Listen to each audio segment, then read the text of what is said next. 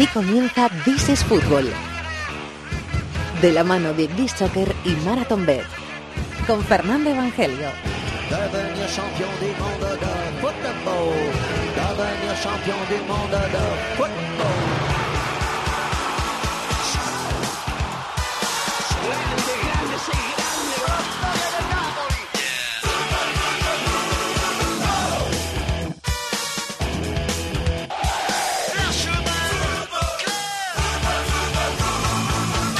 ¿Qué tal? Bienvenidos al Rincón del Fútbol Internacional en la cadena COPE. This is Fútbol capítulo número 317 o lo que es lo mismo, bienvenidos a la segunda semana de los partidos de ida de los octavos de final de la Champions League.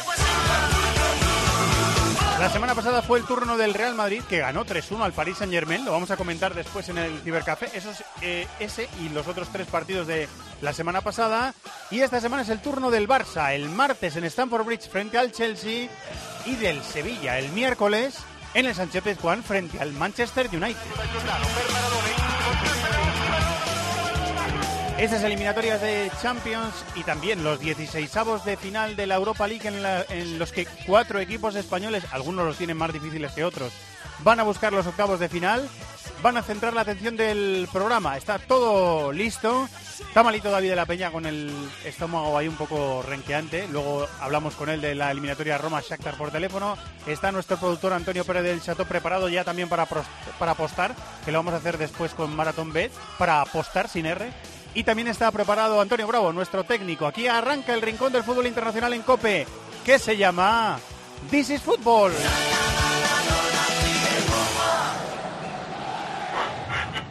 ¿Sabes lo del premiaco de tiempo de juego? ¿Lo del premiaco? No. Pues me han dicho que los de tiempo de juego regalan 10.000 euros.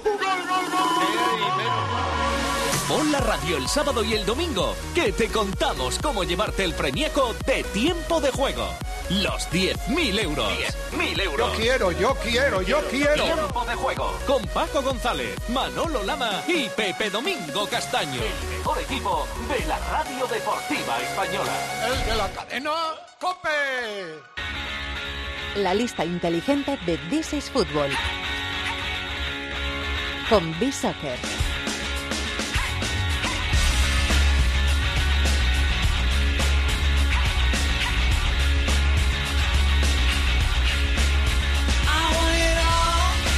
Vamos con los amigos de B-Soccer, que seguro que han tenido mucha actividad esta semana en la redacción, que tienen fabulosa redacción que visitamos hace poco y que tienen en Málaga. Hola, Kiki Salvatierra, compañero, ¿cómo estás? Muy buena, Fernando. Pues aquí que no paramos con la, con la Champions, que No. termina una semana y empieza la siguiente. No paráis, empalmáis los turnos, ¿eh? Vienen unos y van otros, ¿eh? Es un no Total- parar, ¿eh? Totalmente, ¿eh? anoche casi que lo dejé con el partido de, de- de Boca Juniors y esta semana ya empieza el lunes en Liga y ya mañana está el Barça con la Champions. Esto, esto es no parar. No paramos, ¿eh? No paramos. Eh, bueno, eso es bueno, que haya trabajo. También es bueno. Sí, sí, desde luego, desde luego, además que nos gusta, ¿eh? que nos gusta. ¿Cómo están mis todo en queridos- esta, en esta fasecita de la temporada. Sí, que ya se va decidiendo todo, es verdad, ya se va decidiendo todo. Nos, nos gusta porque es, eh, es todo muy decisivo. Bueno, ¿cómo están mis queridos duendecillos de la máquina? ¿Qué tal están? Pues eh, te- me han dicho que te mande un saludo y un fuerte abrazo. Devuélveselo. Están ahí trabajando duro, sobre todo hoy para traer lo que lo que traen, que es el, el mejor once de esa primera ronda, primera vuelta Uy, de, los- de la ida de los octavos de final de la Champions. O sea, el 11 de los octavos de la Champions, primera semana, ¿no? Lo podemos Exacto. titular un sí, poquito lo así. podemos titular así. Bueno, pues vamos a ello, Kike, vamos a meternos Vamos en faena. A ver lo que han dicho nuestros queridos duendecillos de la máquina, a los que les mandamos un abrazo muy grande. Pues sí, nuestros duendecitos nos han traído un sistema 4-3-3. 4 Esta 3 vez. 3 son ofensivos los duendecillos. Sí, lo son, son bastante ofensivos, ¿eh? les gusta mucho ir al ataque, ¿eh? también cuando juegan pachanguitas. muy bien, muy bien. ¿En la portería Eh, quién está? En la portería está el portero del Liverpool, Karius. Carius, el alemán, que por fin se ha hecho con un... Digo por fin para él, ¿eh? No tengo nada en contra de Miñolet. Pero es que la, la portería del Liverpool, la regularidad era un eh, factor pendiente que tenía Klopp y parece que ahora el alemán está dando más sensación de seguridad. Y, por eso ha entrado también en nuestro en nuestro Totalmente. Y además es que aunque alguno pueda ver el resultado, que, que, que puede ser engañoso y diga el portero dio un partido tranquilo, es que el Oporto llegó bastante y estuvo bastante bien Carius. Estuvo bien, está respondiendo bien, ¿eh? Portero alemán del, del Liverpool. Bueno, Carius en portería. ¿Quién es el lateral derecho? Pues en la línea de cuatro por la derecha tenemos a la- Alex Arnold, su compañero de equipo. Alexander, Alexander Arnold, un chico muy joven, Muy joven. ¿eh? que... Y que está funcionando bien en el, en el Liverpool, está dando oportunidades eh, Klopp y vamos a ver si no termina yendo al Mundial. con la baja de Klein está teniendo este chico está respondiendo los jóvenes a Klopp le suelen responder eh Sí, este está respondiendo quién es quién es el lateral izquierdo que lo sé el pero quiero que me lo digas izquierdo es Marcelo, Marcelo del Real Madrid. del Real Madrid Jugador clave determinante eh determinante Sí. Quique eh Sí, sí, sí, fue, fue clave y dio el sustito, estuvo a punto de lesionarse ahí, parecía el hombro, el codo, muñeca, no quedaba muy claro, pero nada más empezar la- además muy muy Sí, prontito fue un martillo pilón para, la- para Dani Alves, su compatriota, y para esa derecha en la que todo el mundo estaba pendiente de Mbappé y al final apareció Marcelo. muy bien quiénes son los centrales del equipo Pues los centrales tenemos otro del Liverpool, Van Dijk, y acompañado de Otamendi, del Manchester City, que es Lo- temporadón del argentino. Lo hemos hablado eh, con... Es verdad que suelen jugar los dos en el perfil izquierdo, pero le pongo Otamendi en la derecha y a Van Dijk en la... A Van Dijk, Van Dijk, se supone que es como se dice correctamente, el holandés en la izquierda. Lo hemos hablado con David de la Peña en el programa, eh, que, que Van Dijk está dando sensación de seguridad a la zaga del, del Liverpool. Yo creo que ha sido un Sí. fichaje que le ha venido muy bien, ha costado muy caro, es cierto. Exacto, pese al pastizal que, que, que costó, pero le ha dado, lo que te has dicho, un aire de seguridad a la defensa del, del Liverpool, que es verdad que ha echado de menos durante algunos tramos de, de la temporada, esa seguridad atrás, y lo mismo ha llegado a tiempo para pelear por, por algún título.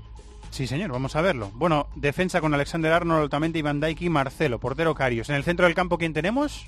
Pues eh, tenemos a Gundogan y a Vignaldum, el, el Manchester City, que marcó en esta en esta primera en esta ida de los octavos de final de la hizo un Champions, doblete y Gundogan. Exacto. Y Wijnaldum del Liverpool. Liverpool. Está también a ¿Qué buen hizo? nivel. Es verdad que creo que tuvo un pequeño bajón a final de año, pero pero ha vuelto a recuperar el, el buen nivel. Tiene razón en las dos cosas. De hecho, yo creo que en el partido de Porto él es clave en, en ataque porque se incorpora muy bien, llega muy bien al área rival, acompaña a los tres de arriba, hizo mucho trabajo defensivo y estuvo muy bien en la medular. Me gustó, me gustó mucho Vignaldum en el partido. Eh, bueno, línea de tres, supongo. Me has dicho, no, no, me has dicho Sí, ahora una línea 4-3-3, de ¿no? tres por delante, sí, pero me he confundido yo. Es un 4-2-3. 4-2-3-1, ah, vale, vale. Pido- pido los duendes a piensan en defender duendecillos. también. Sí, los sí, duendes sí, también sí. piensan en defender. Se han, Vale. se han- puesto reservones.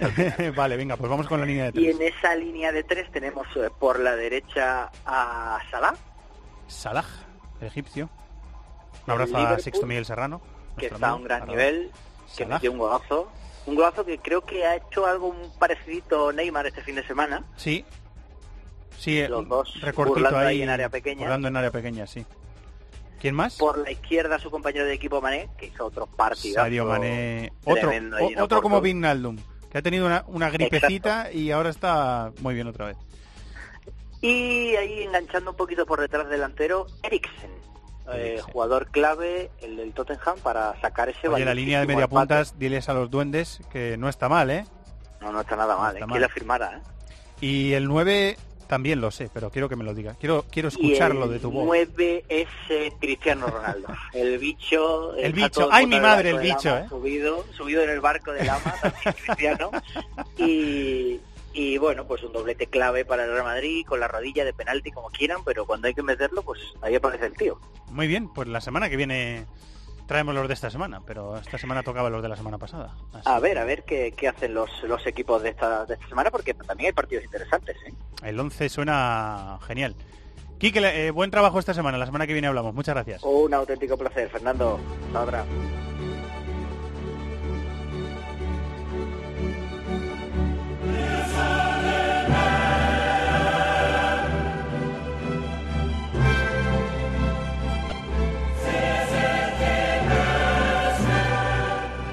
Sintonía Champions. Chelsea-Barça en Stamford Bridge. ¿Cuántas veces hemos visto en los últimos tiempos este partido? Lo vamos a vivir en tiempo de juego el martes a partir de las 8 y cuarto de la noche. Partido estrella, como lo fue la semana pasada el Real Madrid-París Saint-Germain, del que luego hablaremos en el Cibercafé. Chelsea contra Barça, Conte contra Valverde, muchos jugadorazos que ver. Es lujo lo que va a haber en el césped, es lujo lo que tenemos también en This is Fútbol. Analizarlo como siempre con nuestro, mal, eh, nuestro maestro, con, con Maldini. ¿Cómo ves la eliminatoria, Julio? Muy buenas. ¿Qué tal? Muy buenas. Bueno, yo la veo, la veo favorita al Barça, francamente. ¿eh? Yo creo que el Barça no está en su mejor momento. De hecho, viene a hacer un partido muy malo ante el Eibar, pero en cualquier caso tampoco está bien el Chelsea, más allá de la victoria ante el Hull City en Copa. Y veo favorito al Barça, francamente. Creo que ya no solo porque tenga Messi, que es eh, el factor diferencial, sino porque creo que es difícil quitarle la pelota al Barça. Y yo creo que el Chelsea es un equipo que probablemente no lo va a intentar tampoco hacer va a intentar jugar más en transiciones rápidas, más para llegar con, espacios, pero aún así me parece que el Barça es favorito. ¿Cómo ves al Chelsea ahora, Julio? ¿Está mejor ahora que hace unas semanas? Bueno, no está bien el Chelsea, yo creo que no, no, no está bien, ni mucho menos, no está bien defensivamente, tiene muchas dudas, aunque ha encontrado un, buen jugador en Christensen, por ejemplo, pero no, está des, desde luego nada bien. Vamos a ver qué tal llega Morata al, partido, porque Morata ha estado lesionado hasta hace muy poquito, y creo que es fundamental Fábregas. Eh, está horrible, francamente, hasta el punto de que veremos si es titular, porque está francamente mal. De hecho, hace poco hizo un partido casi diría que impropio ¿no? de, un jugador del nivel del Chelsea. Kanté sí que está mejor, bastante bien los laterales en cualquier caso, pero yo creo que el, hombre que tiene que marcar la diferencia es Hazard y sobre todo necesita tener a, a, Fabregas al lado, si no el equipo le va a costar mucho más. Yo creo que no llega bien, francamente. Bueno, nos han dicho que eh, Giroud puede partir de titular, ¿eh? que puede haber sorpresa en la alineación de, de Antonio Conte, que Morata, con esos problemas de, espalda, que tampoco ha podido jugar mucho, se quedaría en el banquillo, y Giroud, que le está gustando a Conte su, eh, su rendimiento en entrenamientos y también en partidos, podría ser titular. Eh, ¿Te lo crees? ¿Te crees que Giroud puede ser titular, Julio? Si está Morata bien, no, no me lo creo. Si no está Morata bien, sí. Yo creo que puede jugar con Hazard de falso 9, pero está jugando en casa. Yo creo que el equipo necesita marcar algún gol. Yo sí creo que Giroud puede jugar titular si, si Morata no está bien, porque Giroud ya sabemos cómo se mueve arriba, se, se escola un poquito a los costados y eso va a facilitar la gente que llegue desde atrás, que ya sean Hazard, sea Fábregas si juega, sea el propio Kanté también. Eh, pero bueno, si está Morata bien, realmente yo creo que Morata tiene, tiene que estar por delante de Giroud. Hay que decir eh, también que este Chelsea ha habido momentos en la temporada que yo creo que el punto de partida es el Metropolitano, el partido contra el Atlético de Madrid, eh, que el equipo juega con tres en el medio, eh, que en este caso serían eh, Ses Fábregas, Kanté y Drinkwater, porque eh, Bakayoko no parece estar listo para el, para el partido, serían esos tres, tres en el medio, como el, como el Metropolitano. ¿Te, te, ¿Te cuadra? ¿Ves que puede ser posible? Sí, en el Wanda lo hizo y lo hizo bastante bien. De hecho, seguramente su mejor partido. Aquel día jugaron, pero ojo, jugaron Bakayoko, Kanté y Fábregas, que es, digamos, un tribote un poquito más ofensivo. Es verdad que, por ejemplo, en Anfield jugaron exactamente esos tres, Kanté, Bakayoko y, y. Yo creo que no, yo creo que va, va, a jugar con algún jugador más creativo porque no puede jugar tan atrás. Necesita un poquito más de creatividad en el medio campo para intentar que el Barça no domine con tanta claridad. Yo creo que si hoy, eh, si mañana el equipo lo que hace es que da, da, la, da el síntoma, o sea, manda el mensaje de que de que no quiere el balón, yo creo que sería muy perjudicial para el propio Chelsea. A lo mejor por cómo juegan los dos, uno tiene a Messi, otro eh, bueno, está replegando en algunos partidos también y está jugando a la contra, en otros partidos presiona un poquito más. ¿Qué, qué, qué tipo de partido te imaginas, Julio? ¿Cómo, ¿Cómo te imaginas que va a ser el partido en Stamford Bridge? Me imagino un partido dominado por el Barça, es decir, eh, posesión del Barça, gobernado por el Barça con la pelota, teniendo muchas más, eh, muchas más fases de, de, dominio, pero sí que me espero un Chelsea que pueda hacer daño con, con, contras y con espacios, porque ya sabemos que lo hace también. Pero vamos, yo creo que el Barça va a dominar y no le veo sufriendo demasiado, francamente, mañana en Londres al Barça. Eso no quiere decir que vaya a ganar el partido, ¿eh? pero no me parece que el Chelsea le pueda, le pueda arrollar al Barça, ni mucho menos. Yo creo que el Barça va a dominar y se va a sentir relativamente cómodo. Lo viviremos, lo disfrutaremos con toda la pasión eh, necesaria eh, y seguro que, lo vivimos intensamente en, en tiempo de juego. Eh, ¿Qué tenemos en Fiebre Maldini esta semana? Bueno, tenemos eh, cosas muy interesantes. Tenemos una entrevista con Mar Bartra, por ejemplo. Estuvimos con él en, en, Sevilla, ahora ya está en el Betis, como todos sabemos. Y hicimos una entrevista muy interesante, muy futbolera con él, en el que nos habla de cómo era Guardiola como técnico, lo que le, lo que enseñaba Guardiola como defensa, cómo los conceptos de fútbol que él ha aprendido con Guardiola. Y yo creo que le han tenido mucho que ver en que esté en el Betis, que es un equipo que quiere jugar mucho con balón. Eh, tenemos esos, eh, vamos a hacer una especie de, de, Brasil B, porque hemos estado haciendo el Brasil A estos días y ahora hemos, hemos decidido hacer un Brasil B, pero es que claro, un Brasil B al final eh, nos sale pues un equipo con Neymar, con Rivelino, con, con Tostao, con eh, Cerezo, bueno, un equipo verdaderamente descomunal con Romario, con Rivaldo, imagínate lo que fue el Brasil A. Y vamos a ver a los mejores jugadores de, ese, de esa selección B de Brasil. B, digamos, para Fiebre Maldini, ¿no? que estamos eligiendo cada, cada semana al once ideal de una selección mundial. Y luego vamos a ver un partido histórico muy bonito, muy interesante, año 63, fue, jugar, fue a jugar Brasil a Francia, a Colombes, ganó eh, Brasil 1-3, no, 2-3, perdón, y fue hat-trick los tres goles de Pelé. Eh, digamos que recordó Pelé a lo que había hecho en la semifinal del Mundial del 58, pocos años después, y en Francia, también contra Francia, en un partido histórico de Pelé y de la selección brasileña. Martes 8 y cuarto, tiempo de juego, lo vivimos. Chelsea-Barça en Stanford Bridge. Un Gracias, abrazo, maestro. hasta luego.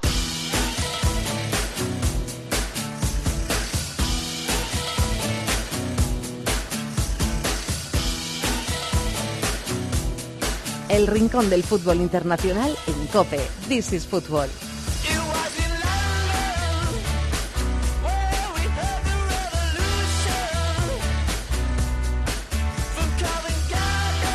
Enseguida apostamos de estos eh, dos partidos, sobre estos dos partidos, el del Barça y el del Sevilla.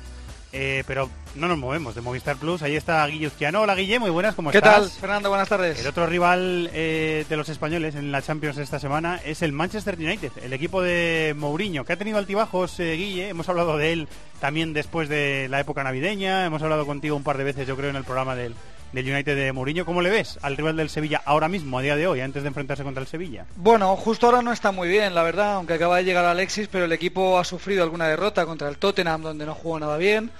Luego contra el Newcastle, o sea que yo creo que le llega la eliminatoria al Sevilla en un buen momento, porque ellos han mejorado y el United, pese a que ha fichado a Alexis y que tiene más potencial, más pegada arriba, eso es indudable, no está precisamente ahora en su mejor momento. Bueno, y eh, de este equipo hay varias cosas que comentar. La primera es que la situación, Guille, de, de Pogba con, con Mourinho es algo extraña. Eh, nos contaban este domingo que, que Pogba no está, no está cómodo en futbolísticamente, ¿eh? Eh, que, los problemas son futbolísticos. Él ha estado enfermo este fin de semana, no ha jugado el partido de este fin de semana con el, con el United, el partido de Copa.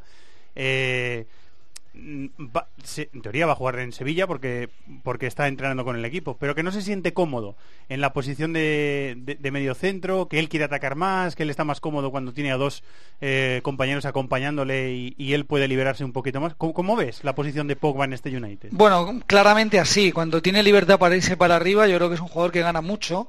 Él ha, ha apostado a Mourinho por jugar con él y con Matic en el medio centro y a mí se me queda un poco cojo el equipo. Me gusta más cuando entra Ander Herrera, por ejemplo, en el medio centro o en algún partido reciente ha entrado Carrick, que ya nos habíamos olvidado de él, pero Sí, sigue en la plantilla.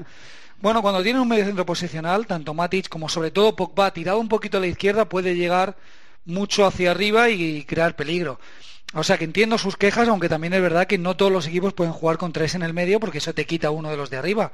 Creo que Pogba eh, debería eh, también acostumbrarse a jugar en el pivote, tiene mucha potencia, tiene mucho despliegue y cuando pueda llegar arriba, pero sobre todo hacer un trabajo defensivo como pide esa posición en el, en el medio campo. Herrera es baja por, por lesión y además eh, ha ido desapareciendo de los once de, de Mourinho, ha ido mm, dejando de contar para el técnico portugués. Eh, eh, ¿Es imprescindible o es muy importante Mata, según tu punto de vista, en este equipo con balón? Bueno, me pasa un poco como con Ander Herrera. Yo creo que la gente puede pensar que como son españoles les miramos de forma distinta. No, es Yo por el tipo de jugador que es, Claro, lo sé, lo sé. Sinceramente creo que no, sinceramente creo que porque son los jugadores de más talento del equipo y puede tener mucha potencia con Pogba o mucho desborde con Alexis o mucho gol con Lukaku, pero al final, sobre todo ante equipos que se le cierran, como hay muchos en la Premier, los jugadores de talento son los que abren esos caminos.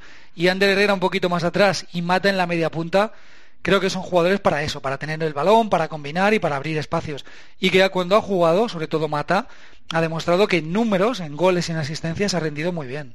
Eh, pasa también que Lingard ha sido también importante en este equipo como, como enganche, está contando mucho con el Mourinho y ha sido importante metiendo goles y, y siendo incisivo ahí en el juego de ataque, siendo vertical, siendo directo. Quizá ve- veamos también a Lingard junto con Alexis y con Lukaku en el ataque. Sí, yo creo que ese es el cuarteto. El equipo para mí sería de centro de campo para adelante, Pogba, Matic, Mata tirado a la derecha, Lingard en la media punta, porque mm, uno tiende a pensar que Lingard es jugador de banda y Mata media punta, pero cuando han jugado juntos ha sido así, Mata en la derecha, Lingard en el centro, Marcial en la izquierda y Lukaku arriba.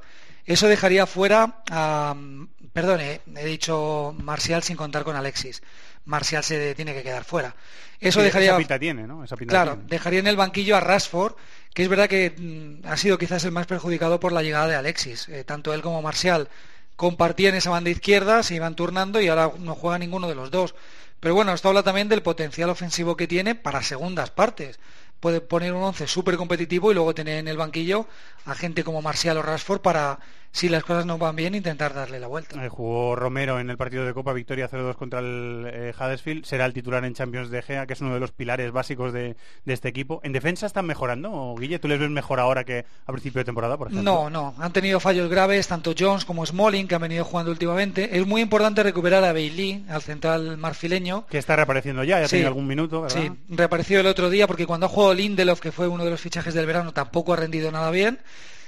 Así que Bailey me parece muy importante. Y luego en las bandas, yo creo que se están bien Valencia y Young. Puede jugar también Luke Shaw, pero Valencia y Young, que tienen mucho potencial ofensivo cuando suben ambos, creo que podrían jugar en contra del Sevilla. ¿Ves muy, muy favorito al, al United? ¿O menos? A mí me da la sensación de que es menos favorito que, que después del sorteo. ¿Tú cómo Sí, lo ves? sí, un poco menos porque ellos han empeorado y el Sevilla ha mejorado con, con Montela, ha hecho buenos partidos en Copa, por ejemplo. Bueno, lo que pasa es que lo veía bastante desequilibrado, teniendo la vuelta en Old Trafford además. Yo incluso me atreví a dar un 75-25. Igual ahora es 70-30, algo así. Creo que es bastante favorito el Manchester United, que insisto, no juega muy bien, pero al final el físico que tienen, la, la pegada y tener la vuelta en casa creo que les hace muy favoritos. Y la portería, que la portería de Gea está Sí, claro. Y de Gea es que no hablamos de él porque al final le llegan poco, pero en todos los partidos deja una o dos actuaciones de mucho mérito. Hace paradas ganadoras, sí, señor. Sí. Eh, bueno, pues lo vamos a disfrutar en tiempo de juego y a ver si hay un resultado favorable para el Sevilla. Muchas gracias, Guille. Ojalá, lo importante para el Sevilla creo que es no encajar. Si no encaja en la ida, incluso aunque sea un 0-0, le va a dar opciones. A ver vuelta. si consigue un partido cerrado y que haya pocas ocasiones. Vamos a ver. A Mourinho no creo que le importe. O sea que vamos a verlo. Muchas gracias, Eso es. Guille. Un abrazo. Un abrazo, chao.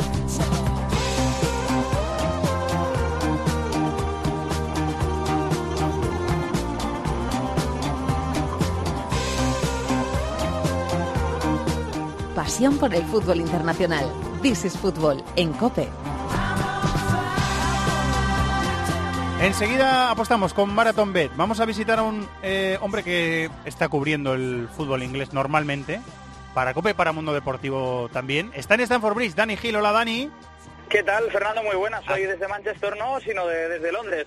A que mola mucho Stanford Bridge. A mí es un estadio que me gusta mucho. Sí, no es la primera vez que estoy. He, estado, he tenido la oportunidad de estar varias veces y es un estadio pequeño, pero muy acogedor y la verdad es que tiene su mística. Sí, es un estadio típicamente inglés, no como el Emirates, por ejemplo, que es mucho más grande. Sales del, del metro, vas hacia la izquierda, te metes en la Exacto. En la esplanadita que hay ahí, que está el hotel es. del Chelsea al lado, y entras. eh, los, los tornos a, a Parra o Armentero les costaría entrar un poco, ¿eh? Porque están un poquito. está- Están, No te- están estrechos, no tengas, ¿eh? pero Sí, no tengas ninguna duda, pero no es solo en Stamford Bridge, en, en Craven Cottage, en el estadio del Fulham, me acuerdo. verdad, y también.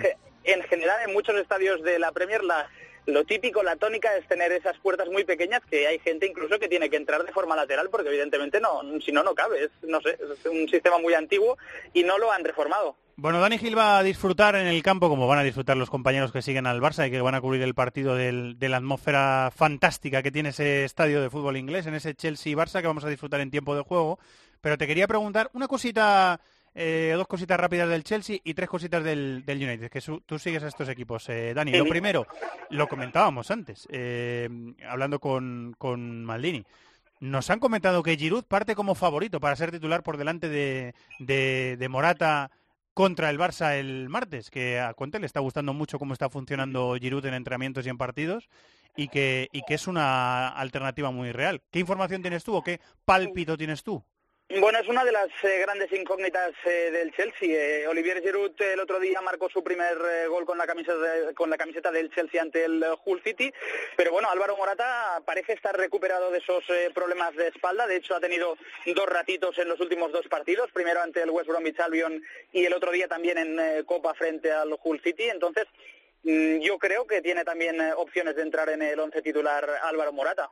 Bueno, pues eh, vamos a ver, al final, es una de las dudas que tiene Conte. ¿Quieres decir algo más del, del Chelsea, algo de actualidad, algo que te llame la atención? En el medio parece que... tú también crees que esos tres, ¿no? Ses, Kanté, Drinkwater, ¿no? En el medio. Sí, yo creo que en ese sentido aquí en el medio del campo no hay muchas dudas. Creo que van a jugar eh, Kanté con Drinkwater y con Cés Fábregas ante la baja de Bakayoko y yo creo que el Chelsea va a apostar eh, por el tradicional eh, 5-3-2 de Antonio Conte con eh, dos carrileros, con dos carrileros, con eh, Marcos Alonso y con eh, Víctor Moses y arriba la incógnita que decimos de eh, Giroud o, Morata y co- acompañando con Hazard. Eh, con Casar, que es la estrella de este, de este Chelsea. Eh, bueno, eh, tres pildoritas del, del United, que va a jugar en el Sánchez Pizjuán el, el miércoles. Dani, tú sigues al equipo habitualmente, al equipo de, de Mourinho. Eh, lo primero es Pogba, lo comentaba yo también con Uciano antes. También es otra cosa que nos han comentado, que Pogba eh, no está muy cómodo futbolísticamente en el United, juega en doble pivote con, con Matic, y a él le gustaría jugar en una línea de tres en la que tenga más libertad para irse al, al ataque, poder atacar más. Eso me decías antes que, que incluso Mourinho lo ha reconocido en alguna, de prensa, en alguna rueda de prensa. Sí, recientemente le preguntaron a Mourinho por Pogba porque ha sido sustituido en dos eh, partidos consecutivos. Eh, los resultados del equipo no están acabando de ser buenos, sobre todo fuera de casa, y Mourinho no tuvo problemas en reconocer que el sistema de 4-2-3-1 que acostumbra a utilizar él no es el que más eh, le gusta a Paul Pogba, que si por el internacional francés fuera eh, jugaría con 4-3-3 y además especificó que a Pogba lo que le gustaría es jugar como interior izquierda. Así que es verdad que el sistema a lo mejor no se está adecuando bien a las características o a lo que quiere Paul Pogba y aquí en la prensa inglesa pues se está rumor- rumoreando que no está del todo contento ni con el sistema ni con el equipo e incluso que se estaría planteando alguna salida o que a lo mejor se arrepiente de haber fichado en verano por el Manchester United. De todos modos, yo hablando con eh, gente cercana al United eh, me dicen que Pogba es un chico que trae muy mucha alegría al vestuario y de aquí a que a que pueda salir yo lo pongo lo pongo realmente en duda. Siempre nos cuenta detalles interesantes. Dani Gil desde Manchester o desde Londres, donde esté. Eh, ya contaste, Dani, que Ander Herrera era baja para el partido, se confirma que es baja. Eh, ¿Y cómo ves a Mata? Eh, otro de los españoles, De Gea, va a ser titular indiscutible y muy importante para el United siempre. ¿Cómo ves a Juan Mata? ¿Crees que tiene opciones de ser titular en Sevilla? Pues eh, sí, la verdad es que sí, porque está haciendo una gran temporada. Mm, creo que hasta ahora ha jugado 30 partidos eh, con la camiseta del United eh, este curso. Está a buen nivel, repartiendo asistencias, marcando goles, siendo importante. Además, se entiende, y creo que es una de las cosas más importantes de cara a esta eliminatoria, se entiende muy bien, tiene eh, feeling con Alexis Sánchez eh, desde que llegó el chileno a Old Trafford. Eh, están siendo una buena, una buena pareja ofensiva y yo creo que de cara al partido de la ida de los octavos de final de la Champions en eh, Sevilla va a ser importante que estos dos jugadores entren en juego y, y, bueno, de alguna forma eh, lleven a, a- a buen cauce el, el partido y, y que quede abierta la eliminatoria para la vuelta en Old Trafford. Buen trabajo en Londres, Dani. Muchas gracias. Un abrazo, Fernando. Hasta luego.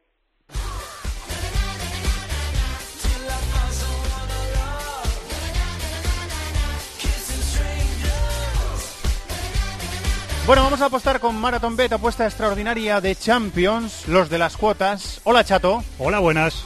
Sabes que, bueno, sabes, sabes, lo sabes porque es que me lo has dicho tú. Sí, que sé. acertamos una y fallamos otra, cada uno la semana pasada. una cada uno hemos acertado de la semana pasada. Muy bien, David, lo hicimos bien. David dice que está malo de la- del estómago, a lo mejor se ha escondido porque no quería apostar. No, yo, hombre, yo creo que no se atreve mucho. yo creo que yo creo que está malo. De hecho, me- mira, me está mandando unos WhatsApp para decirme que va a apostar en el Chelsea Barça y en el Sevilla Manchester United. Empezamos por el Chelsea Barça, Chato, ¿te Me parece? gusta ese partido y te voy a decir una cosa. Escuchándote a ti y a Maldini, he decidido apostar ahora mismo a que el Barça gana 0-1 y se paga 9,10 a 1. Olé. 0-1. Un buen Está resultado. está muy bien pagado, ¿eh? Te dejaría bien al Barça, pues 0-1. Mira, yo pongo un eurito a empate con goles en el Chelsea Barça que se paga 4,25 a 1 y me dice por WhatsApp David que él apuesta al empate a secas que se paga 3,56 a 1 que está bastante bien también. Él siempre se coge la apuesta más bajita. Es más- Eh, sí, es más prudente. más prudente. Es verdad, es más prudente. Eh, nosotros arriesgamos un poquito Sí, ¿qué más. eh, vamos con el pelo para atrás y es lo que nos queda y esas cosas. Bueno, Sevilla, Manchester United, segundo partido para apostar. ¿Cuál es tu apuesta, Chato? Aquí también me la he jugado un poquito. He apostado a que llegan al descanso empatados y que al final el Sevilla gana el partido. ¿Cuánto se paga eso? 7,30 a 1. Uy, las tuyas son el, arriesgadas. el ¿eh? Sevilla está bien, y sobre todo en casa, pues Sí, confío sí, en sí. Sevilla. Bueno, yo apuesto a que el United marca en la primera parte del partido, se paga 2,17 a 1. En esta soy un poquito más prudente. Y David me dice por WhatsApp que está apostando a ambos equipos marcan y United no pierde. Que se paga 2,51 a 1. Un poquito... David, David nos va a ganar eh, eurito, eurito. Eurito, eurito, eh, hormiguita, ¿eh? Muy bien, pues luego apostamos a la Europa League. Ya Muy sabéis bien. que son cuotas sujetas a cambios. Jugar con responsabilidad, solo disponible para mayores de 18 años, con los patrocinadores de Diesel Fútbol Marathon B. Los de las cuotas. ¡Los de las cuotas! ¡Los de las cuotas! Marathon Bet, la casa de apuestas con cuotas de altura. Regístrate ya en marathonbet.es, deposita 60 euros, introduce el código BONOCOPE y juega con 90. Deposita 60 y juega con 90. ¡Los de las cuotas! ¡Los de las cuotas! Marathon Bet, apuesta que no te lo esperabas. Mayores de 18 años, juega con responsabilidad. Consulte condiciones en marathonbet.es.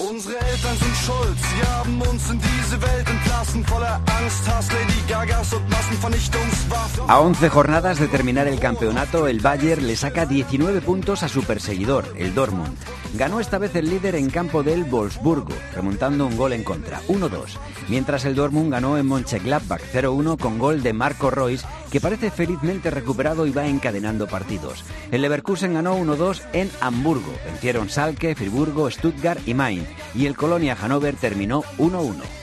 Wir sind geboren im falschen Jahrzehnt und wir sitzen am Feuer, hören zu, was die Alten erzählen.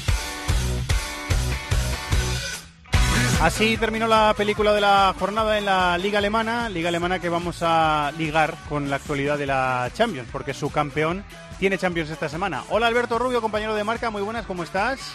Hola, muy buenas, ¿qué tal estáis? Ya con ganas, ¿no? De, de ver al Bayern volver a la Copa de Europa. Bayern y Copa de Europa es como eh, decir eh, golosina y dulce, ¿no? Es lo mismo. Sí, más o menos es, es lo mismo. Yo eh, distingo varios grandes del viejo continente que todavía se hacen más grandes, que tienen una simbiosis con la Copa Europa especial y pienso que por historia, por tradición y quizá a día de hoy por más pasado que presente, pero el Bayern eh, tiene una química especial con la Copa Europa, es innegable. El técnico en la primera fase, en los eh, dos partidos contra el Paris Saint Germain, eh, era Carlo Ancelotti eh, y ahora el técnico es otro, es Jupp Heynckes, que es el técnico que logró el triplete antes de la llegada de Guardiola al, banquillo bávaro. Él fue el último eh, gran triunfador, por decirlo así, en la, con su nombre asociado a la Copa de Europa en el Bayern de Múnich y Heynckes está otra vez en el banquillo. Querías analizar, eh, Alberto, la perspectiva, luego hablamos del Besiktas, ¿eh? pero la sobre la perspectiva del Bayern, de esta eliminatoria, eh, separándolo en tres criterios. La gestión de resultados, lo primero. ¿Cómo, cómo está siendo la gestión de resultados de Heynckes? Sí, bueno, lo primero es decir que yo si fuera Henkes no me hubiera arriesgado a volver al Bayern con 72 años, que es el técnico más veterano de las cinco grandes ligas, y sobre todo después de dejar ese recuerdo que tú mencionabas del, triplete, porque eh, mejorar aquello es eh, imposible. Pero bueno, a nivel de resultados, yo creo que Henkes le ha devuelto esa fiabilidad al, al Bayern. El Bayern es un equipo que, como le pasa quizá a Juventus, a Real Madrid, al Manchester United de, de Ferguson, este Bayern de Henkes, no necesita jugar bien, sentirse superior para sacar los, los partidos adelante y la prueba de ello son los resultados. Con el ex técnico de Real Madrid, Atleti Bilbao, en, en el banquillo son 21 victorias, un empate que acabó en victoria porque fue en Copa contra el Leipzig y una sola derrota contra el Gladbach. Cogió el equipo a siete, a cinco puntos, perdón, del Borussia de Dortmund y lo tiene 19 por encima de. Además, eh, Fernando, después de conseguir victorias importantes como la que mencionamos en Copa contra el Leipzig, al que también ganó en Liga, al Dortmund le ganó en Copa y en Liga, al Paris Saint Germain, que yo creo que fue la primera gran derrota de Unai Emery este curso, y pienso que por más de que este fin de semana ganara al Wolfsburgo sufriendo bastante, a nivel de resultados hay que ponerle un sobresaliente matrícula de honor a Jupp Heynckes. Es verdad que en la ida estaba Ancelotti, pero en, en el partido de la segunda vuelta estaba ya Heynckes y el Bayern ganó. Em, eh, eso la gestión de resultados. La gestión de recursos humanos, me has puesto aquí, eso cómo lo, cómo lo, cómo lo desengrasamos eso, Alberto? Pues eh, yo diría que si a nivel de resultados le hemos puesto un sobresaliente, a nivel de gestión de recursos humanos hay que ponerle un notable alto también a, a Jupp. ¿Por qué? Porque ha recuperado sobre todo a Javi Martínez, eh, le ha devuelto las riendas del centro del campo, es eh, su bastión en, en la medular. También ha sacado partido de un James Rodríguez al que yo creo que cuando se fue Ancelotti se le hizo un poco de noche en, en Múnich y sin embargo hemos visto a un James que a balón parado es una pieza esencial para el Bayern, le hemos visto jugar de media punta, de medio centro, de interior, de, extremo y en, en todos los puestos eh, dando buen buen rendimiento. Eh, Kimmich y Lewandowski obviamente marchan aparte porque han sido regulares eh, tanto con Ancelotti como con, con Heynckes, pero también hay que destacar que Heynckes eh, yo diría que ha mejorado, porque nunca vamos a volver a ver su mejor versión, a Ribery y a que están eh, ya rozando los 35 años ambos y están dando un, un buen nivel. Eh, Coman también está rindiendo bien con, con Henkes.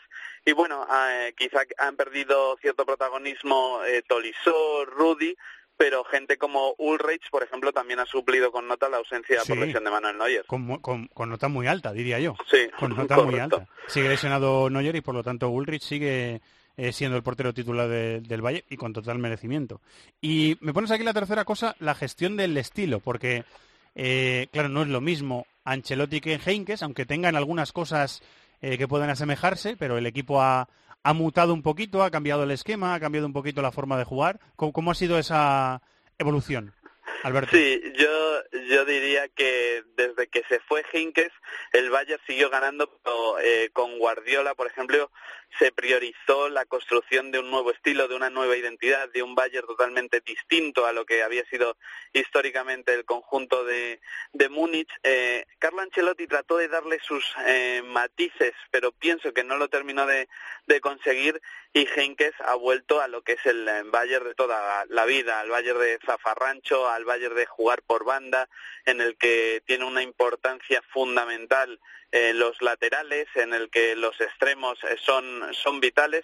Es cierto que no se ha mantenido férreo, como podíamos pen- pensar quizá al principio, al 4-2-3-1 que le llevó al, a ganar el, el triplete, ha hecho modificaciones en el esquema, ha potenciado el juego interior, que con la vuelta de Tiago, que ya reaparecía ante el Wolfsburgo, quizá todavía pueda cobrar mayor importancia porque el Bayern debería ir a más y superar esta eliminatoria contra el, el Besiktas, pero a nivel de estilo es cierto que está devolviendo al Bayern a lo que era, pero por lo que comentaba antes, porque Robben y Ribery ya no son los mismos, porque a Müller ya no se le, se le caen los goles como sucedía antes, yo aquí diría que es la partida más eh, baja de Jupp Heynckes desde, desde que llegó. El Bayern quiere volver a ser lo de antes, pero yo pienso que no tiene los mimbres como para ser ese Bayern esplendoroso que se llevó el triplete. Está dando un posible 11 UEFA con Vidal de medio centro, Müller y James de interiores, Coman y Robben en las bandas y Lewandowski arriba. Me parece muy muy ofensivo, pero bueno, eh, lo veremos, lo veremos si se cumple. o-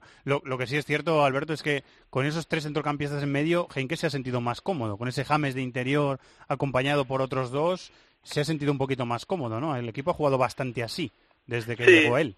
Eh, pienso que al principio apostó por el 4-2-3-1 por darle estabilidad defensiva quizá al- a un equipo que estaba encajando goles con mucha facilidad, sobre todo en Alemania para lo que es el, el Bayern, pero poco a poco se ha ido haciendo ese 4-3-3 y yo creo que ese 11 que plantea UEFA puede ser eh, su equipo tipo con nombre arriba, nombre abajo, Vidal por eh, Javi Martínez, quizá Müller eh, o James por Tiago en un futuro, va a depender mucho de los estados de, de forma y sí me alegraría eh, ver a Coman por delante de, de Ribery porque creo que el extremo, el jovencísimo extremo francés, pese a que llevamos ya eh, varias temporadas hablando de él, se lo ha ganado en el terreno de juego y ahora mismo es el futbolista que junto a Kimmich le pone una sexta marcha al Bayern Múnich en el terreno de La juego. gestión de banquillo, como decías tú, le costó un poquito el puesto a, a Ancelotti.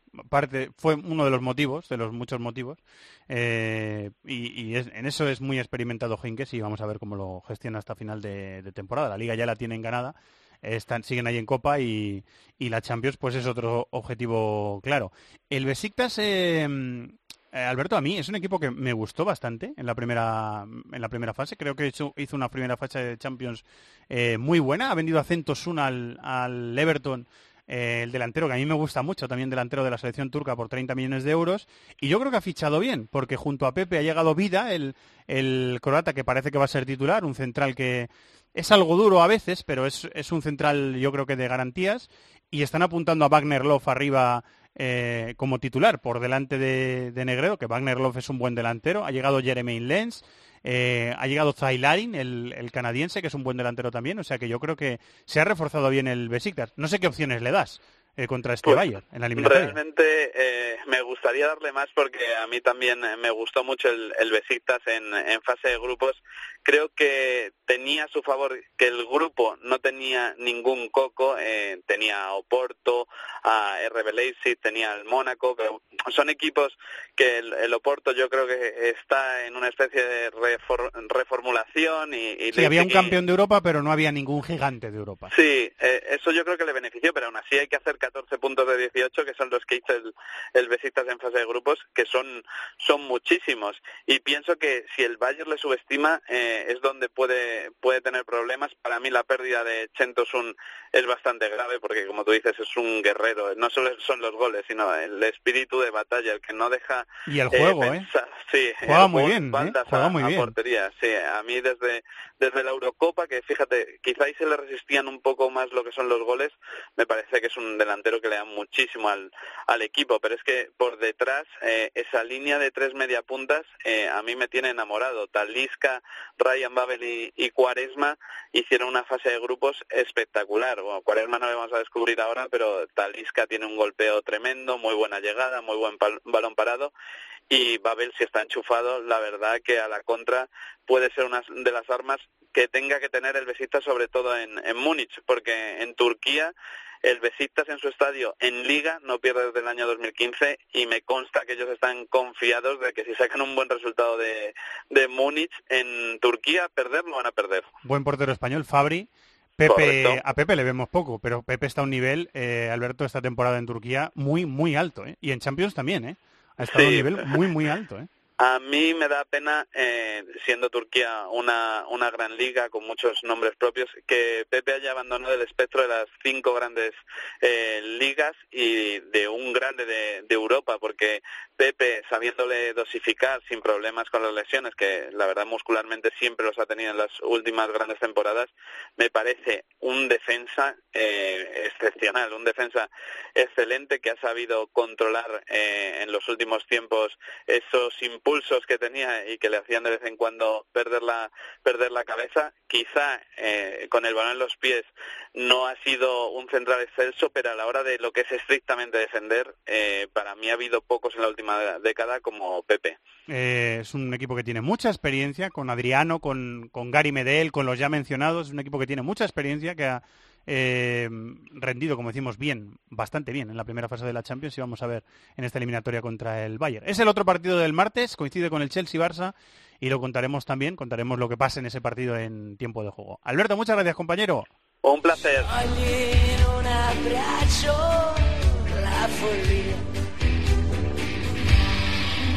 un El calcio italiano sigue ondeando con orgullo la bandera de liga más igualada de Europa. Tras la victoria de la Juve en el derby de Turín frente al Torino por 0-1, el Nápoles respondió ganando por el mismo marcador, en casa, a la Spal. Su ventaja sobre el campeón es de un punto. Sigue soñando con acercarse a la Champions el Milán de Gattuso, que venció 1-0 a la Sampdoria, mientras el Inter volvió a perder 2-0 con el Genoa y solo ha ganado uno de sus últimos 12 partidos. Vencieron la Roma, el Chievo, el Bolonia y el Benevento, y el Atalanta Fiore terminó con empate a uno.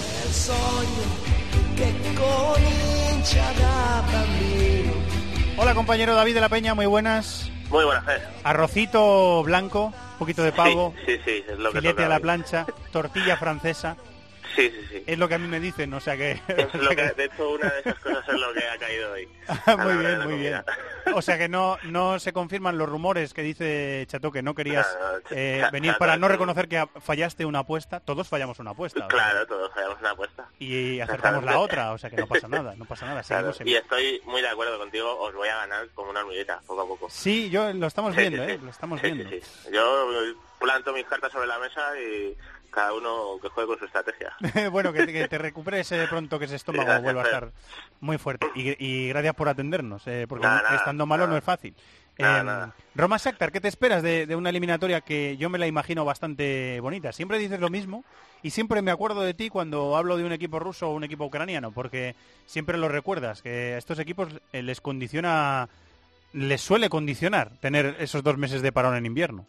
Sí, bueno, lo hemos visto en la Europa League. Es verdad que el Lokomotiv sí que sacó un buen resultado contra el Niza, pero el Spartak yo creo que Se vino abajo el Spartak, contra, sí. sí, contra pronóstico contra el Athletic Club Y el Zenit también perdió. Es verdad que el Celtic fuera de casa es un rival complicado, pero también cayó. Y luego el CSK tampoco pudo ganar contra la Estrella Roja. O sea que, bueno, el Dinamo de Kiev además también creo que empató contra la EK. O sea que, salvo el Lokomotiv, los equipos del Este no han tenido buenos resultados en esa primera toma de contacto con Europa. O sea que, bueno, es la baza que tiene que jugar la Roma. Es verdad que este Shakhtar es mejor equipo que todos los que hemos dicho. O sea, este Shakhtar tiene jugadores eh, de muy buen nivel. ¿Tienen eh, 15 brasileños más que el año pasado o, o- o lo, mi- lo Bueno, mismo? Tienen más o menos pues, lo mismo, ¿no? Sí, sí, después de las salidas de Douglas Costa, William, etcétera, etcétera, pues los Marlos, Tyson, Bernard, Fred han tenido continuidad Eso en siguen, los ¿no? últimos Eso años. Sí, sí, yo bueno, además entiendo que van a ser titulares y las grandes amenazas para la Roma. Eh, Rak- que Ra- Rakitsky central zurdo, como siempre, ¿no? Sí, Rakitsky está ahí inamovible. Normalmente ya juega Ordez, que, que bueno, ahí estuvo muchos años jugando Haseridi, pero Ordez es el que ya está sentado.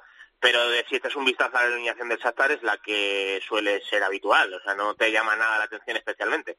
Eh, hemos escuchado la película de la jornada en la Liga Italiana, que sigue esa ventaja por la mínima del Nápoles eh, de un punto sobre la Juve, que ganó el, el derby de, de Turín.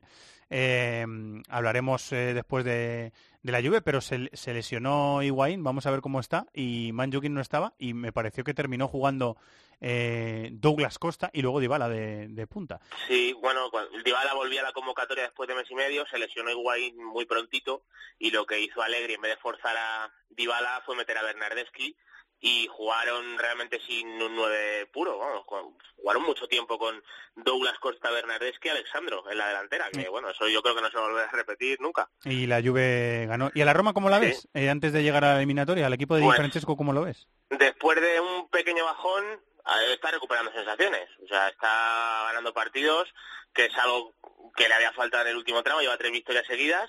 Y a partir del cambio, una pequeña modificación que ha introducido Di Francesco, que es hacer lo que hacía Spalletti, meter a Nainggolan muy cerca de Checo.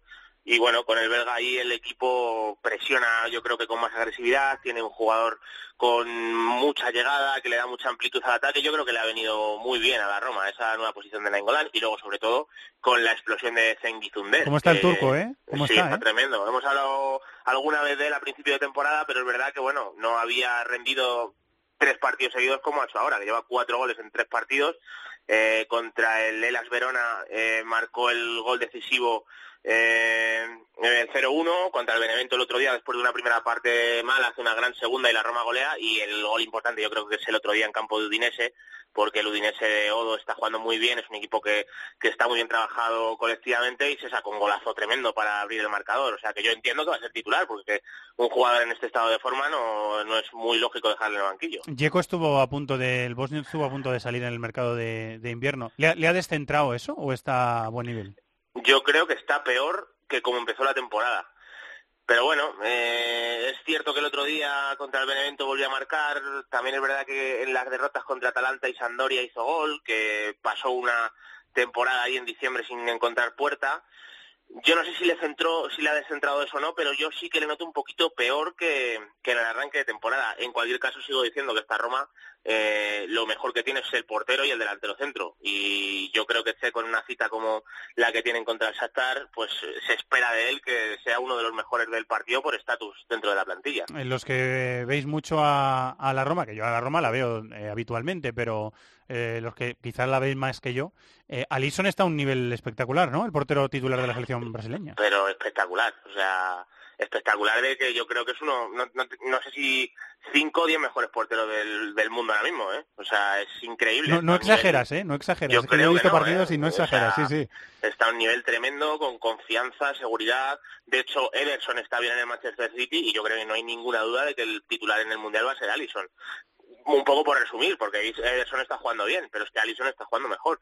Y no era fácil, ¿eh? Sustituir a Cesny, que estuvo a muy buen nivel en la Roma y lo está haciendo bien cuando juega en la Juve. Y yo creo que ha mejorado la Roma en la portería con Allison. Y evidentemente yo creo que es una de las grandes bazas del equipo para estar en cuartos de final de Champions. Estoy leyendo que Serna eh, está sancionado en el Shakhtar y es una baja muy importante porque Sí, es, el- si no me equivoco es por el problema este del, del doping, de que no pasó el control antidoping y, y lleva sin jugar desde la jornada 1 de la Liga de Campeones contra el Nápoles, me parece. muy llamativo, ¿eh? porque es Sí. Jugador muy importante, ¿eh? que, que es el líder, que lanza las faltas, que a veces Sí, es capitán.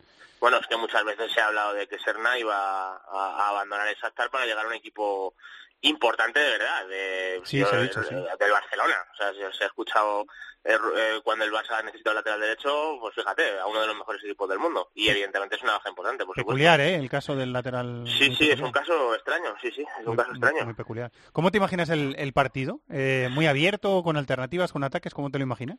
Yo me imagino que la Roma, además que Di Francesco es un entrenador que este tipo de partidos se adapta un poco al rival, o sea que yo no me imagino que vaya a conceder mucho espacio más jugando fuera de casa.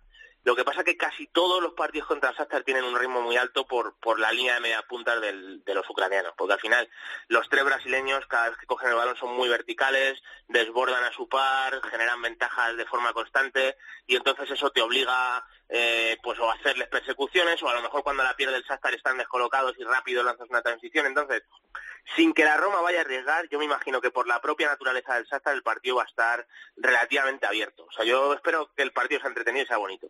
Eh, bueno, pues lo esperamos todos. Es el miércoles coincidiendo con el Sevilla-Manchester United, así que a partir de las ocho y cuarto lo contamos también en eh, tiempo de juego. Recupérate, David, gracias. Gracias, Fer, un abrazo. ¡Los de las cuotas! ¡Los de las cuotas! Marathon Bet, la casa de apuestas con cuotas de altura. Regístrate ya en marathonbet.es, deposita 60 euros, introduce el código BONOCOPE y juega con 90. Deposita 60 y juega con 90. ¡Los de las cuotas! ¡Los de las cuotas! Marathon Bet, apuesta que no te lo esperabas. Mayores de 18 años, juega con responsabilidad. Consulte condiciones en marathonbet.es.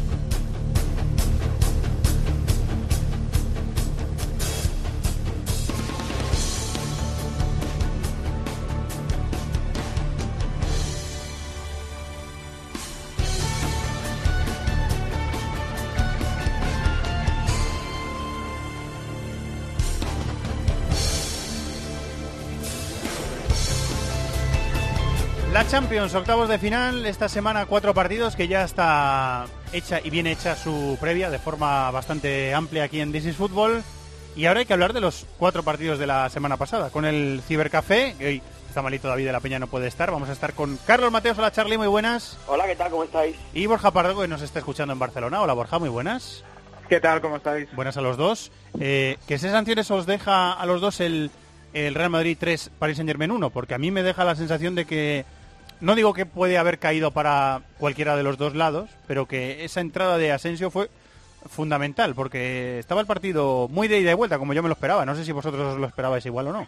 Sí, eh, yo creo que es un partido a analizar, a desgranar. Eh, hubo diferentes partidos dentro del partido. Es decir, a mí la primera parte que hace el Paris Saint Germain me gustó bastante. Eh, pero hubo elementos eh, accesorios que en sí, en conjunto, explican el resultado. ¿no? Hay un dato que me llamó mucho la atención y es que Cavani no dio un solo pase en combinación ni con Mbappé ni con Neymar. Es llamativo, sí. Es muy llamativo. Y sin embargo, pese a eso, aunque tiros a puerta del PSG creo que hubo un par, hubo cuatro o cinco situaciones de peligro real, muy real del PSG, donde se quedaron a milímetros de empalmar a última hora, eh, de generar una ocasión muy seria de peligro. Yo creo que era un partido seguramente condenado al empate por la falta de pegada del PSG y por el Madrid que alternaba errores defensivos con arrebatos ofensivos propios de otra época.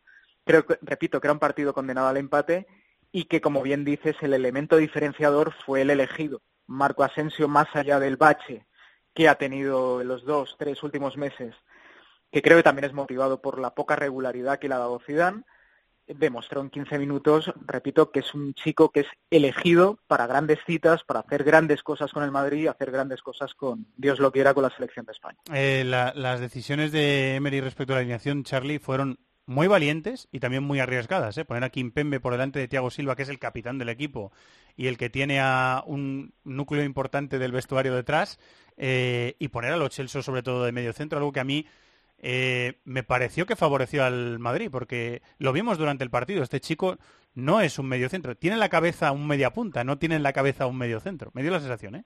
Sí, fueron acciones muy valientes que no le salieron bien, ¿no? Pero al final cuando este tipo de cosas no te salen bien, eso no lo valora nadie, ¿no? Al final lo que se queda la gente es con que Loceso estuvo sobrepasado en el, en el mediocentro, pese a que yo creo que, bueno, cuando se asomó un poquito más al ataque dejó algo, pero es verdad que la posición en la que había partido no estaba cómodo y luego, bueno, el cambio de, de Cavani por Menier, ¿no? Es verdad que Cavani quizás no estaba haciendo su mejor partido, pero estaba ahí, es un jugador con presencia ofensiva y al final el Real Madrid era un elemento más que tenía que vigilar en ataque. Y a Zidane, al que tantas veces se le critican los, los cambios, acertó esta vez con lo de con lo de Asensio, ¿no? Lo decíais vosotros. No ya solo con lo de Asensio, sino modificando un poco el dibujo con respecto a lo que suele hacer, ¿no? Eh, jugando con Cross y Modric en el, en el mediocentro, quitando a Casemiro, que Casemiro parece muchas veces un jugador intocable porque es importante en el Estuvo centro muy del bien, ¿eh? Mientras estuvo en el campo estuvo muy bien, ¿eh?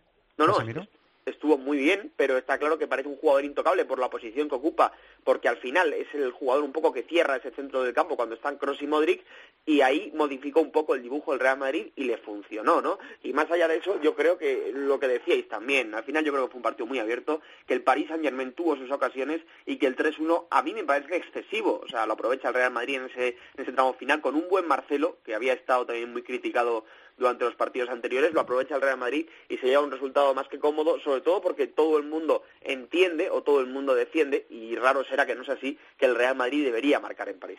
Eh, los goles de Cristiano, uno de penalti y otro con la rodilla, eh, tienen un peso eh, bestial en un partido como, como este. Y Neymar, Borja, a mí me dio la sensación de que haciendo un buen partido, porque yo creo que hizo un buen partido, porque yo creo que intervino mucho y lo intentó mucho, intentó ser el líder del equipo que él intenta ser desde que, desde que fichó por el, por el Paris Saint Germain.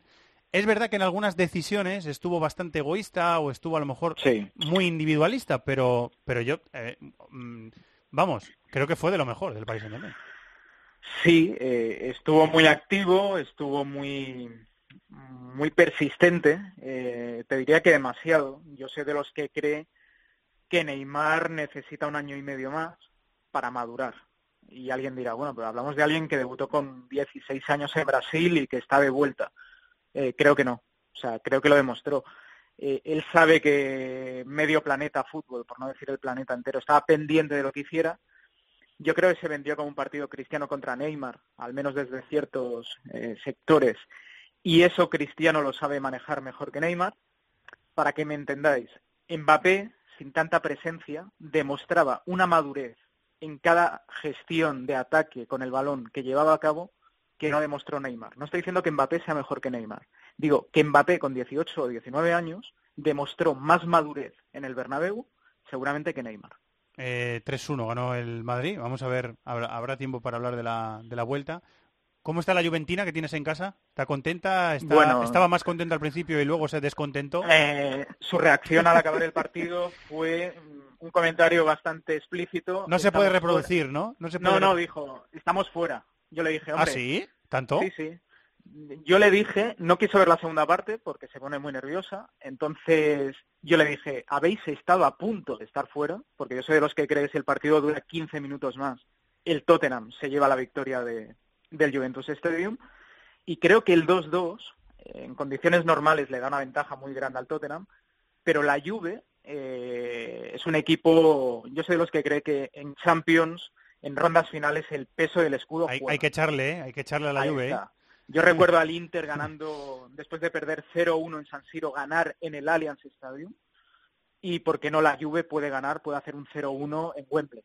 Mm, Sobre todo el Tottenham, que es un equipo un poco bipolar. Te hace partidazos con el Madrid y con la Juve y luego te hace replays jugando contra equipos de, de tercera o cuarta división inglesa. Bueno, de hecho el partido empezó muy mal para, para el Tottenham. En los primeros ocho minutos ya iba perdiendo 2-0. A lo mejor acusó también la falta de experiencia en ese tipo de rondas o en ese tipo de, de citas y luego se rehizo muy bien, Charlie, porque Sí. eh, creció Dembele, eh, creció Eriksen, eh, después el, el Tottenham, además con una personalidad eh, que yo creo que dice mucho de cómo es Pochettino y de cómo son los equipos de Pochettino.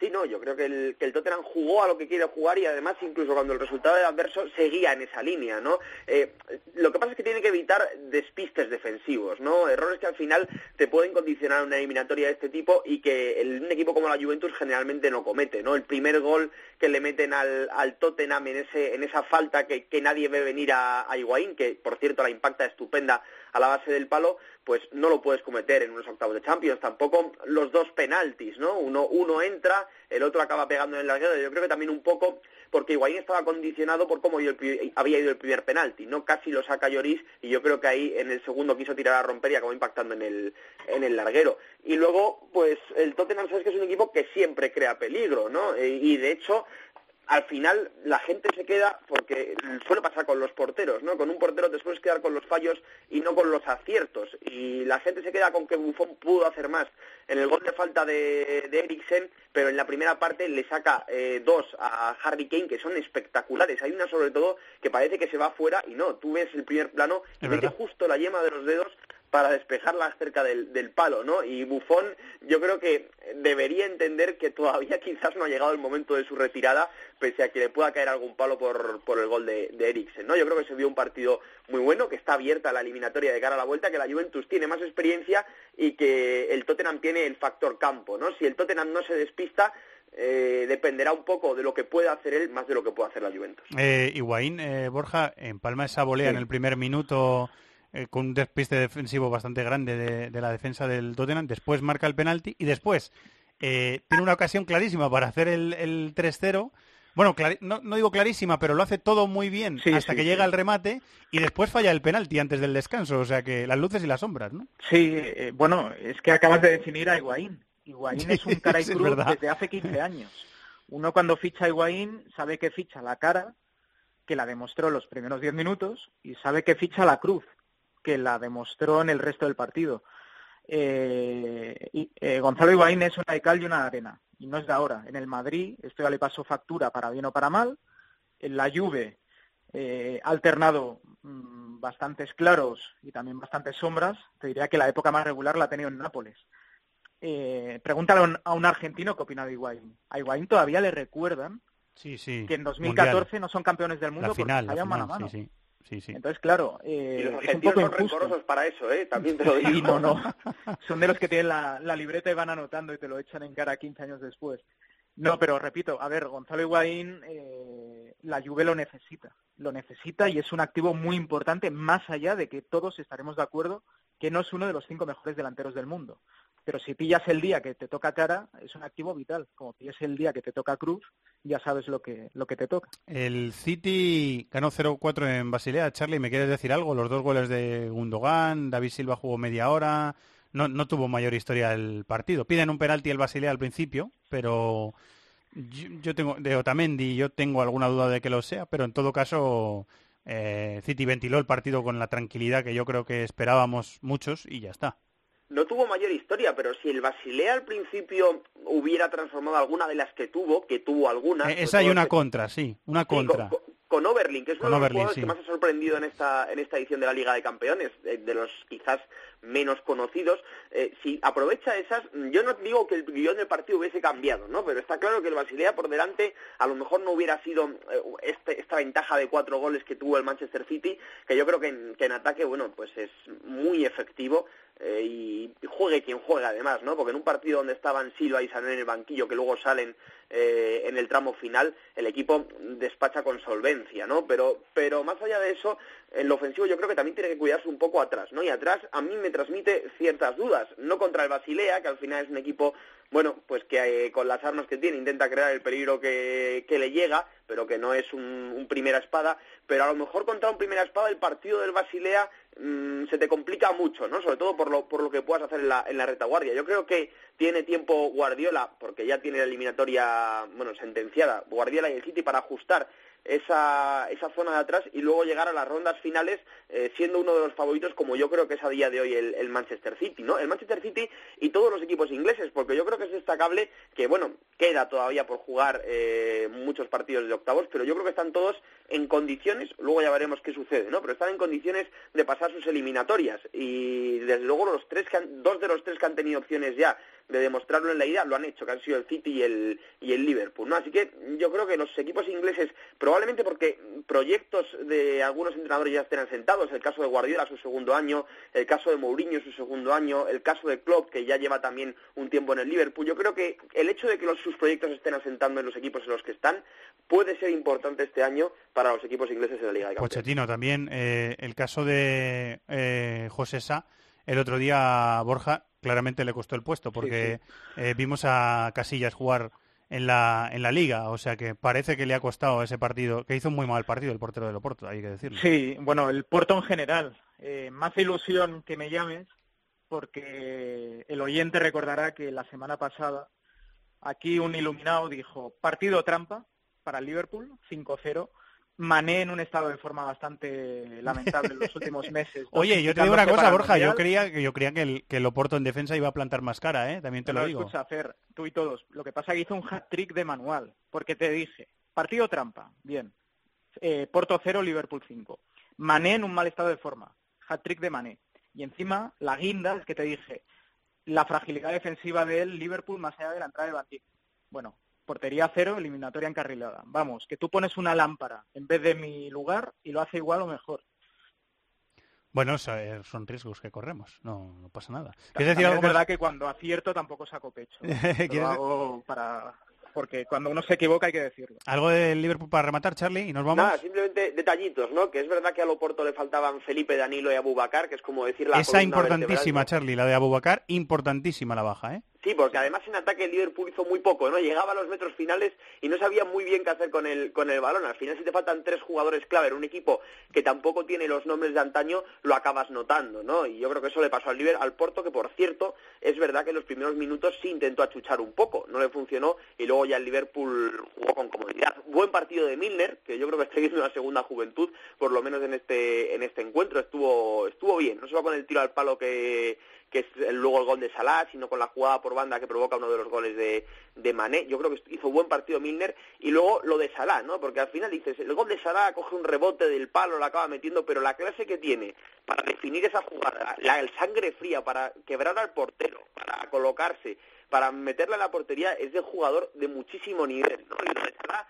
mm, yo creo que no es flor de un día. Es verdad que quizás no ha tenido en su carrera en algunos momentos las decisiones adecuadas en los equipos adecuados o que no ha tenido, que ha sido algo intermitente, pero a mí me parece un jugador con unas cualidades impresionantes que además con confianza eh, puede ser clave, ¿no? Y yo creo que si hace un mundial, digamos, aseadito, aunque es verdad que Egipto, bueno, pues es lo que es, eh, yo creo que puede ser uno de los grandes nombres del, del verano, no solo por su estado goleador, sino por yo creo el estado de confianza y la imagen que está dando. Yo la veo favorita, Egipto, para pasar a octavos de final en ese grupo, ¿eh? Ya, Yo ya también. Veremos lo que, ya veremos lo que Yo pasa. también. Eh, bueno, pues la semana que viene más, no me queda tiempo para, para mucho más, tengo que seguir avanzando. Gracias, Borja. Un abrazo, que vaya bien. Gracias, Charlie. Gracias a vosotros. En 20 segundos la Europa League. ¡Los de las cuotas! ¡Los de las cuotas! Marathon Bet, la casa de apuestas con cuotas de altura. Regístrate ya en marathonbet.es, deposita 60 euros, introduce el código BONOCOPE y juega con 90. Deposita 60 y juega con 90. ¡Los de las cuotas! ¡Los de las cuotas! Marathon Bet, apuesta que no te lo esperabas. Mayores de 18 años, juega con responsabilidad. Consulte condiciones en marathonbet.es.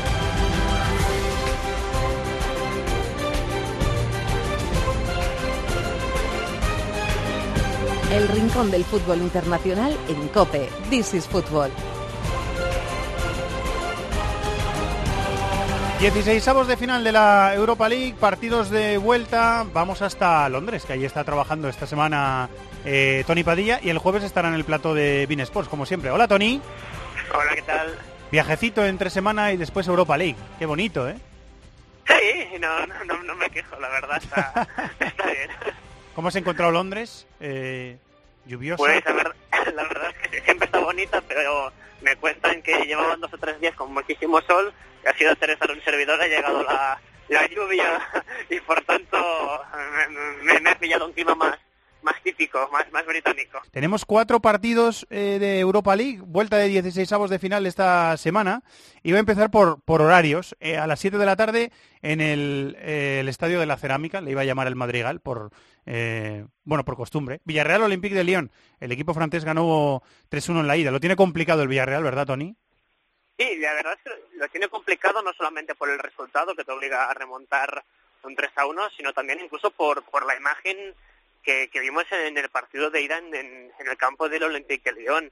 El equipo de Bruno Genesio la verdad es que sabe muy bien a lo que juega y eh, los problemas defensivos que tuvo el conjunto amarillo para parar sobre todo a Mariano, el delantero del Madrid, que, que pese que no marcó, la verdad es que, hizo un partido soberbio.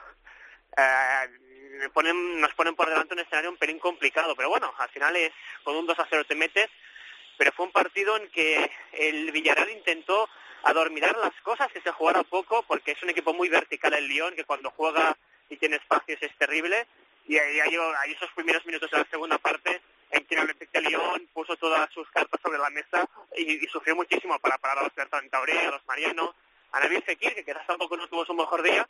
La parte buena es que el Lyon quizás en defensa no es tan fuerte y eso lo tiene que aprovechar el, el Villarreal. El Atlético se trae la eliminatoria ya decidida de, de Dinamarca. eh, bajo la nieve de Copenhague ganó 1-4 y ahora cerrarlo en el, en el Wanda Metropolitano. O sea que no tiene mucha más historia. Eh, que a mí el Atleti me gustó mucho, Tony. Jugó muy bien. Me dio la sensación. Pues yo, creo que vimos una de las mejor, una de las versiones más contundentes de Simeone, porque eh, decíamos me acuerdo que, que charlábamos y apuntamos la posibilidad que fuera un partido un pelín complicado, porque en ocasiones el Atlético de Madrid los equipos son muy defensivos, y se encierran, pues se atragantan. Y la verdad es que no, fue una exhibición de juego, una versión muy muy contundente, que si le sumas el 2 a 0 en Liga contra el Atlético de Bilbao, demuestra que está en un momento muy dulce y que además está consiguiendo unir ya esa fiabilidad defensiva que ha convertido Jan Oblak en el muro de Europa, pues también eh, recursos ofensivos con esa delantera tan francófona. Obviamente, con este resultado, muchas rotaciones y será una de las cosas buenas, ¿no? Lo apuntaba el mismo Simeone, cuando sentencias un partido en la ida, eso también te permite descargar piernas de jugadores importantes de cara a la vuelta. A las 9 de la noche Salzburgo Real Sociedad, empate a 2 en la ida. Me gustó el equipo austriaco que va eh, dejando marcharse a los mejores jugadores al Red Bull Leipzig de Alemania, porque es un equipo mayor, eh, pero que tiene gente interesante. A mí me gustó el Salzburgo en, en, en Anoeta y va, va a ser complicado, yo creo, en la vuelta. ¿eh? Sí, ya han empezado muy bien este fin de semana, después de empatar en Anoeta, ganaron 4-0 en Liga al Mattersburg, consolidaron el liderato porque volvió a pinchar el, el Sturm por tanto también están en un momento de juego y de resultados muy muy bueno, que es todo lo contrario que la Real Sociedad, cierto que es en la última jornada de Liga, el equipo vasco pudo respirar un poquito, pero es cierto que, es un resultado que obliga a la Real a ganar, y me gustó mucho, se tiene jugadores muy jóvenes, eh, jugadores que apuntan buenas maneras, como bien apuntaba Fernando, que parecen algunos de ellos destinados a cambiar eh, próximamente Salzburgo por Leipzig. Y, y la verdad es que una de las esperanzas que tengo es que en los últimos años, eliminatorias que parecían ganadas, tiene como cierta costumbre a, a cometer algunos desastres europeos el, el Salzburgo, ¿no? es verdad. Nos acordamos cuando lo entrenaba Oscar en previa de Champions y no ha conseguido incluso algún año que, que en UEFA teniendo un duelo contra el Basilea que parecía que iban a ganar y que se podían meter en cuartos de final, a ver si eso lo puede aprovechar, el hecho de que sea un equipo un pelín endeble a nivel de mentalidad, porque fue un partido preocupante, porque con lo que costó dar la vuelta, que empatara al final el partido del equipo austríaco, pues un auténtico mazazo. Y en San Mamés Athletic Spartak a las 9 de la noche para refrendar la clasificación, porque fue 1-3 en la ida en Moscú. El Athletic estuvo bastante bien. Llevaba con, con- llegaba con dudas el equipo eh, del Hugo Ciganda, pero, pero estuvo muy bien eh, en el partido de ida. Así que a refrendar la vuelta, ¿no? Y- y- Yo eh, te mentiría si dijera que esperaba este resultado, no lo esperaba. Hace una, una Yo semana hablábamos y admitíamos que no estaba en un buen momento el equipo de José Ángel Cuco Ciganda y cierto es que, que el Esparta, que era el primer partido oficial que le veíamos este 2018, el resultado es un pelín engañoso. Yo creo que Atlético juega muy bien, pero hay un momento que va a ser 0-3 al descanso y que creo que ni en el mejor de los sueños el equipo vizcaíno podía imaginar que el partido estaría ahí.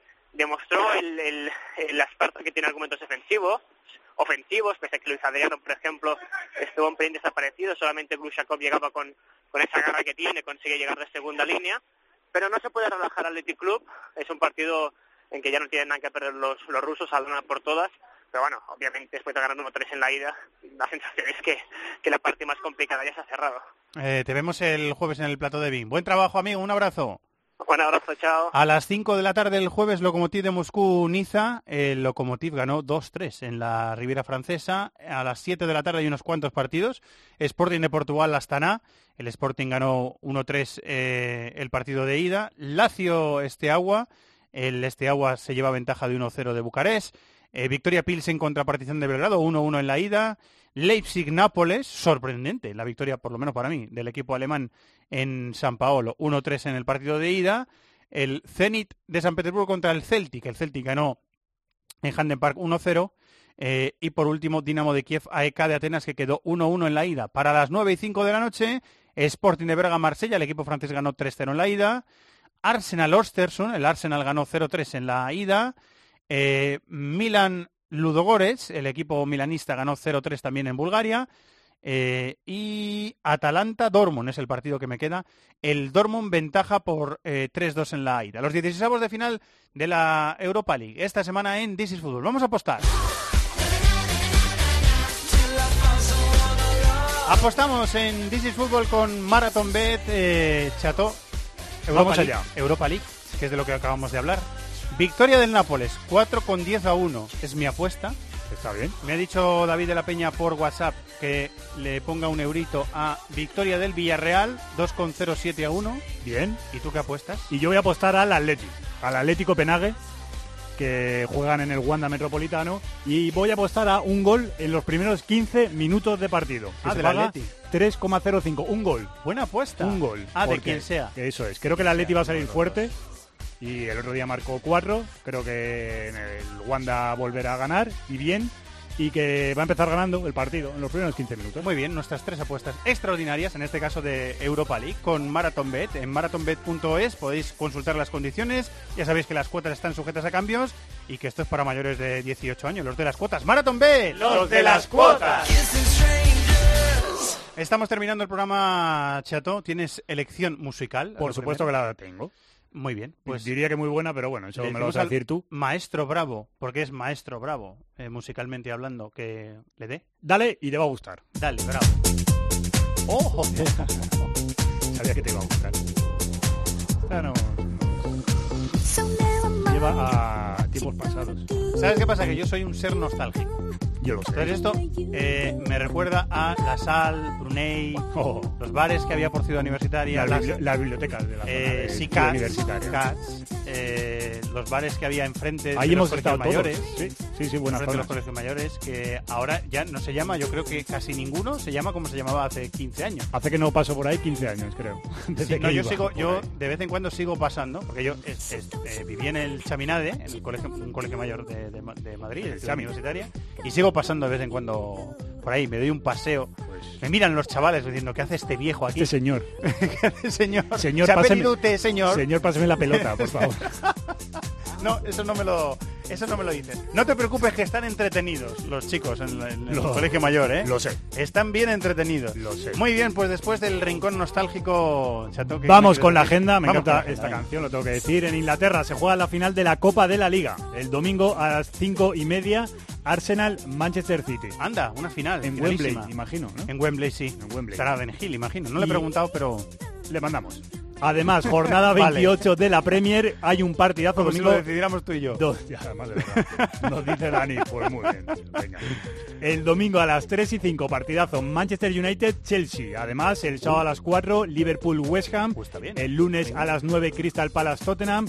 Y se aplaza por esa final para el jueves día 1 de marzo, el Arsenal-Manchester City. Italia se disputa la jornada número 26. El partido más destacado es el Roma-Milán del domingo a las 9 menos cuarto. Antes a las 6, Juve-Atalanta. El sábado a las 9 menos cuarto, Inter de Milán-Benevento. Y el líder, el Nápoles, juega el lunes a las 9 menos cuarto en casa del Cagliari. Jornada 24 en la Bundesliga. Sábado a las 3 y media te destaco el Bayern de Múnich, Hertha de Berlín. El domingo a las 3 y media el mejor partido de la jornada es el Bayern Leverkusen Schalke, tercero contra quinto. A las 6 Leipzig Colonia. Para el lunes a las 8 y media queda el Borussia Dortmund Augsburgo. En Francia, jornada 27, donde se disputa un Paris Saint-Germain Olympique de Marsella. Buen partido, primero contra tercero. Antes a las 5, Olympique de Lyon Saint Etienne. Y el sábado el partido más destacado es el Toulouse-Mónaco a las 5 de la tarde. Voy a sacar un partido de estos de otras ligas, otros deportes. Sí, un, señor. un clásico en Holanda, domingo a las dos y media. Feyenoord PSV. Feyenoord PSV. ¿Te gusta? Sí, sí, está Pues bien. eso te lo dejo ahí con esta canción. Muchas gracias, Chato. Adiós. Te iba a contar por qué llamaban a un eh, compañero del Colegio Mayor Two Times en aquella época, pero no lo voy a contar. Vaya, por- porque no lo, de- no lo debo de contar. En próximos capítulos. Gracias, compañero, ¿eh?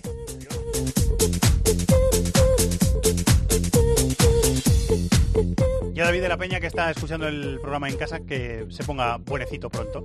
Gracias a Bravo, también nuestro técnico. Y gracias, por supuesto, como todas las semanas, a todos vosotros por estar al otro lado eh, del podcast, al otro lado del minganillo, como diría Poli. La semana que viene más. Muchas gracias a todos, que disfrutéis del fútbol y de, la vida. Adiós. En el correo electrónico thisisfutbol@cope.es, en Facebook nuestra página This is Fútbol Cope y en Twitter arroba Fútbol Cope. do, do, do.